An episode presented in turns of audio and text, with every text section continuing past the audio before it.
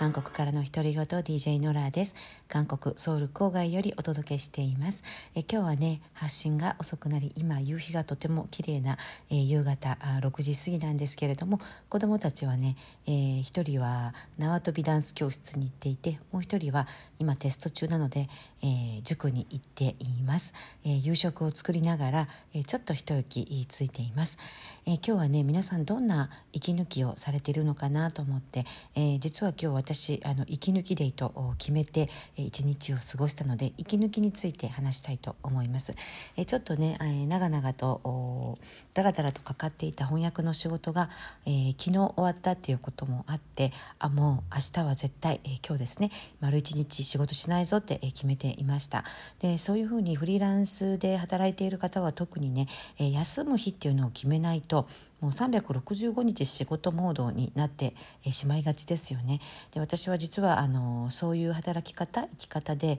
えー、子育ても完璧にこう家事も完璧にそしてその合間に仕事もできるだけたくさんみたいな感じでね、えー、ずっとやってきて体を壊してしまったんですね結構大きな病気をしてしまって、えー、そこからはっと気づかされて、えー、もうね人生後半これからはやっぱり、うん、ワークライフバランスってよく言いますけれどもあの頭では分かっているんですけれどもなかなか実践って難しいですよねワークライフバランスって。で特にフリーランスで、えー、家で仕事ができちゃうという環境ではワークライフバランスって本当に自分でルールを作ってルーティンをきっちり決めないともうダラダラダラダラ境界線なくプライベートも仕事もごちゃ混ぜになって気が付いたら一日に一度もソファーに座ってほっとほっと息をついていないとかあの心からリラックスしていないとかあの、まあ、YouTube をね見ながらヨガとかやろうと思ってもなんかそれやりながらもあの次の仕事のことを考えてしまったりあ時間がもったいないって考えてしまったり、うん、そういう自分が私も長年、えー、なかなかね手放せませんでした。で病気を機にねあもうこれこのままではいけないというふうに、えー、本当に心の底から反省して、うん、あのより良い生き方より良いこう人生の日常のバランスって何だろうというふうに深く考えるようになりました。それそれであの、まあ、その結果的に、まあ、仕事もね少し減らしたっていうのもあるんですけれどもあの休む日はもう休むっていうふうに、えー、きっちり前から、えー、決めています。で今回私は、えー、この翻訳が終わるのを大体見過ごして、うん、見通して、うんあ来週のいつ頃終わりそうだなって分かっていたので1週間ぐらい前からえ今日休みの日というふうに決めていました。そんなふうにね月に2回ぐらいはもう完全オフ日っていうのを作っています。もちろん日曜日とかね家族が休む日はなるべく家族に合わせて仕事のことを忘れるようにしていますし平日、えー、自分だけの時間を使える時でも今日は自己メンテの日っていうふうに決めて、えー、月に2日ぐらいは、えー、そういうふうに過ごすようにしています。であの皆さんはどういうふうに自己メンテとかこうセルフケアっていうのかな？心と体のセルフケア。あの特にフリーランスの方にとっては大切ですよね。どんなことをやななさっているのか気になります。で私は、えー、今日は朝から、えー、子どもたちの朝ごはんをして片付けをした後はサウナに行くって決めていました。で、えー、運よくね幸い今私が住んでいる韓国のアパート、まあ、マンションですね、えー、こちらではアパートって言います、えー、アパートには、えー、っとコミュニティセンターが、え、充実していて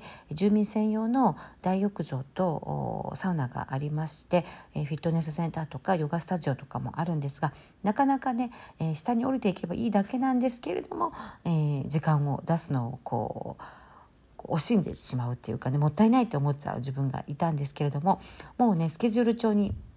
きちっと書いておけば、え結構ねあのすっとそういう自分を甘やかす日自己メンテの日っていうのも楽に過ごせるようになりました。で今日はね朝からサウナで2時間、えー、水風呂20度の水風呂と40何度の熱々の風呂と、えー、ジャグジーブクブクジャグジーが出る38度かな。その大浴場があってあとサウナがあるんですけれどもあの住民たちと程よい距離感でねおしゃべりを楽しんだり、まあ、おば様たちのトークが楽しすぎてあまりあのこう名前を知っていたりお互い具体的にどの棟の何号室に住んでいる方っていうのは分からなくてもあの程よい距離感で、えー、住民がお付き合いしています。で午前中のサウナってこう奥様たちこう年配の奥様たちだったりこう、えー、お年寄りの方が多くて、えー、すごいその人たちからねこう地元の両方地元の情報を聞くのが、えー、ローカルなね地域情報を聞くのをいつも楽しみにしています。今日だったら例えば70代のリーダー格のね、えー、午前中に必ずサウナに行かれるおばあちゃんがいらっしゃるんですけれどもすっごいおしゃれなんですよ。こう手もピカピカ足もピカピカでねネイルジェルネイルをペディキュアもマニキュアも完璧にいつもしていてで、えー、彼女はあの近所でね、えー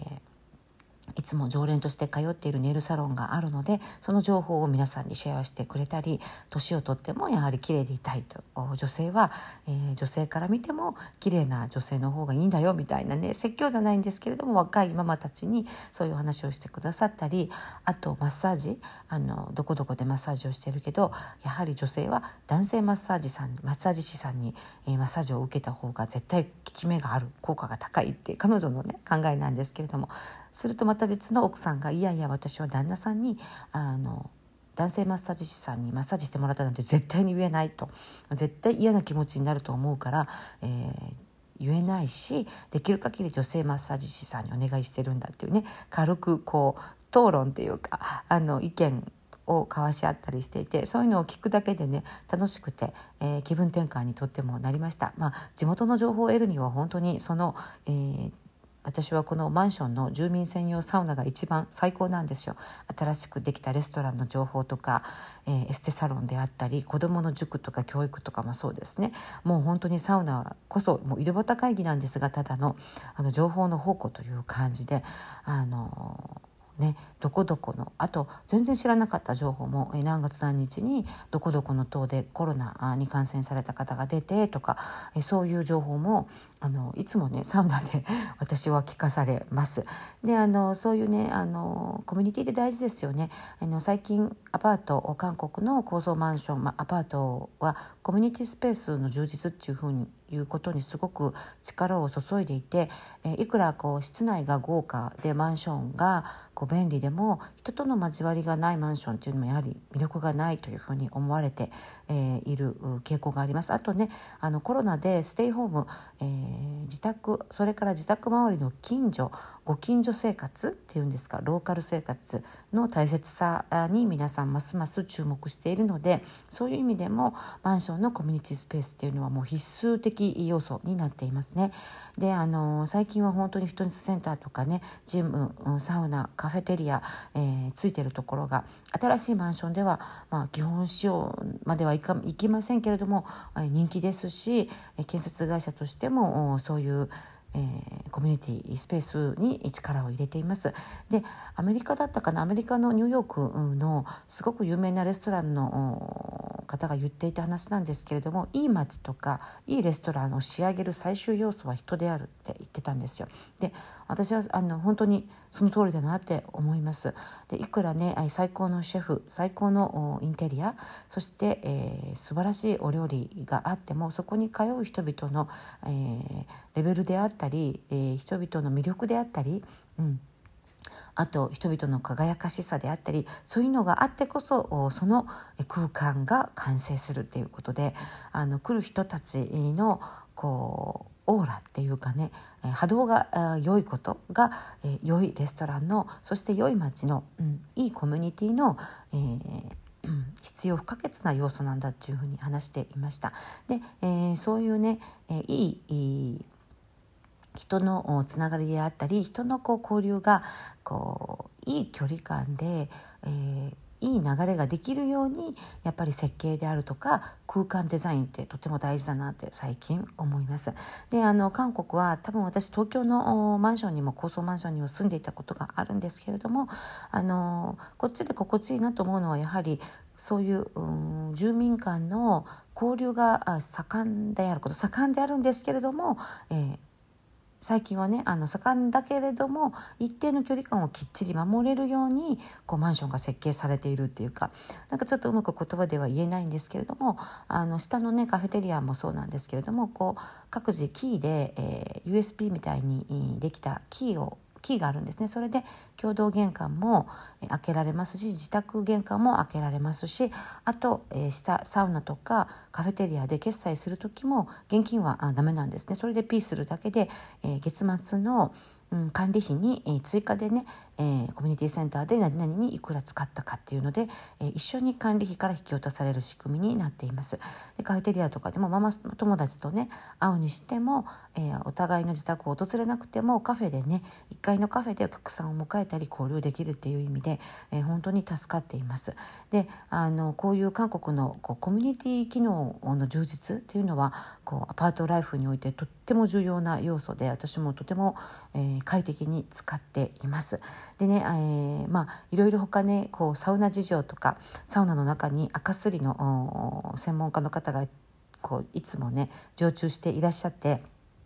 赤すりサービスを住民が使う話であったりあとサウナの使い方お風呂大浴場の使い方とか韓国の方のお風呂の入り方って、えー、多分韓国独特だと思うんですよ。日本と全然、えー、全然、うん、そうだな違うと思うんですね。そういうこともまた、うん、私あの在韓20年なのですっかり韓国風に、え、慣れてしまったんですけれども、えー、またね、えー、機会を追って、えー、お風呂事情お風呂カルチャーについてもお話ししたいと思います。これはねお風呂カルチャーだけで多分12回では済まないような、えー、結構長い話になりますのでまた回を追ってお送りしたいと思います。ということでね今日はリラックスした一日でした。皆さん今日もお疲れ様でした。週の後半健やかにお過ごしください。韓国より DJ ノラでした。ありがとうございます。アンニョン